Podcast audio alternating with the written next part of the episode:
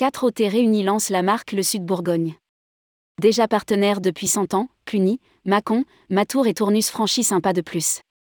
Quatre offices de tourisme bourguignons, déjà habitués à travailler ensemble, unissent davantage leurs efforts de promotion pour faire naître la destination Sud Bourgogne en s'appuyant sur des valeurs communes et une signature, la lumière. Rédigé par Bruno Courtin le lundi 8 mai 2023.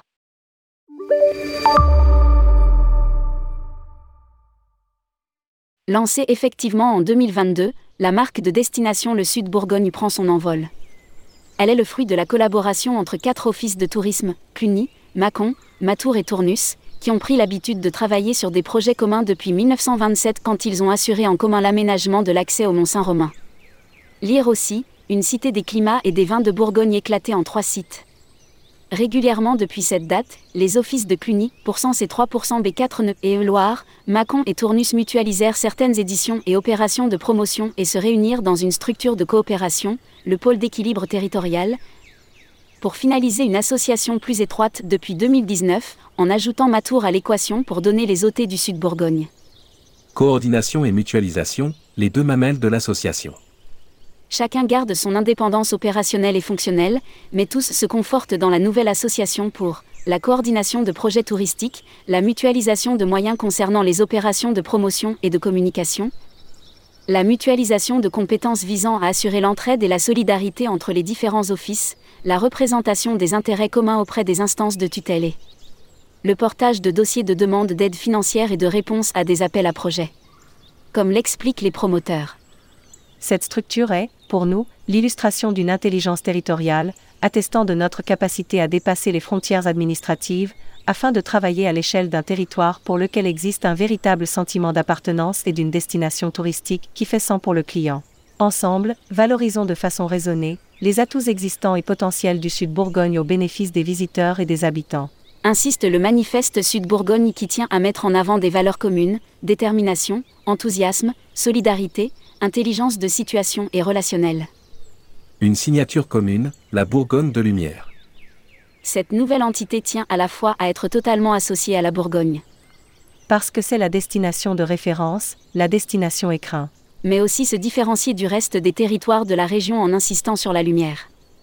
Référence au sud, à l'ensoleillement, la lumière du savoir, de l'histoire, de l'érudition. Encore faut-il pouvoir justifier cette proclamation, les quatre territoires associés s'arrogent volontiers un climat plus clément qu'ailleurs en Bourgogne, le caractère chaleureux des habitants, l'accent qui donne un air de sud plus encore. Ici la lumière est source des plus belles et des meilleures choses. Affirment ensemble les quatre directeurs. Le terroir et ses produits sont nourris par le soleil et par la main de l'homme, la lumière magnifie les nuances, fait jaillir les contrastes et guide l'inspiration des hommes. Cette terre agit comme une photosynthèse qui capte et transforme la lumière du soleil, qui synthétise les savoirs. Au-delà de ses caractéristiques climatiques, la signature Bourgogne de lumière prend une dimension intellectuelle et spirituelle, celle du rayonnement d'une ville comme Cluny au Moyen Âge, celle de l'influence de figures comme Lamartine et du courant romantique, celle aussi du message que porte la destination aujourd'hui. Une spiritualité bienveillante et connectée à son environnement. Un positionnement travaillé pour gagner en attractivité. Par la reprise de références universelles liées aux vacances, le soleil, la chaleur, la vitamine D, références directes et avantageuses au code lié au Sud, à qui s'adresse-t-on? Interroge les promoteurs. D'abord aux épicuriens assumés, répondent-ils en chœur. Ils assument totalement de mettre leur bien-être et leur plaisir au centre de leurs actions. Ils sont attentifs à leur sens. Que ce soit à table, dans un hôtel, lors d'une exposition ou en balade, ils sont à la recherche de ce qui pourra prendre soin de leur sens. C'est ce qui les guide. Mais le message s'adresse aussi aux esthètes modernes, en quête d'une beauté évidente, celle d'une architecture, d'un tableau, d'une photo. Mais c'est aussi celle, plus discrète, qui peut se cacher dans un instant, dans un paysage éphémère, dans une rencontre Poursuit le document de présentation.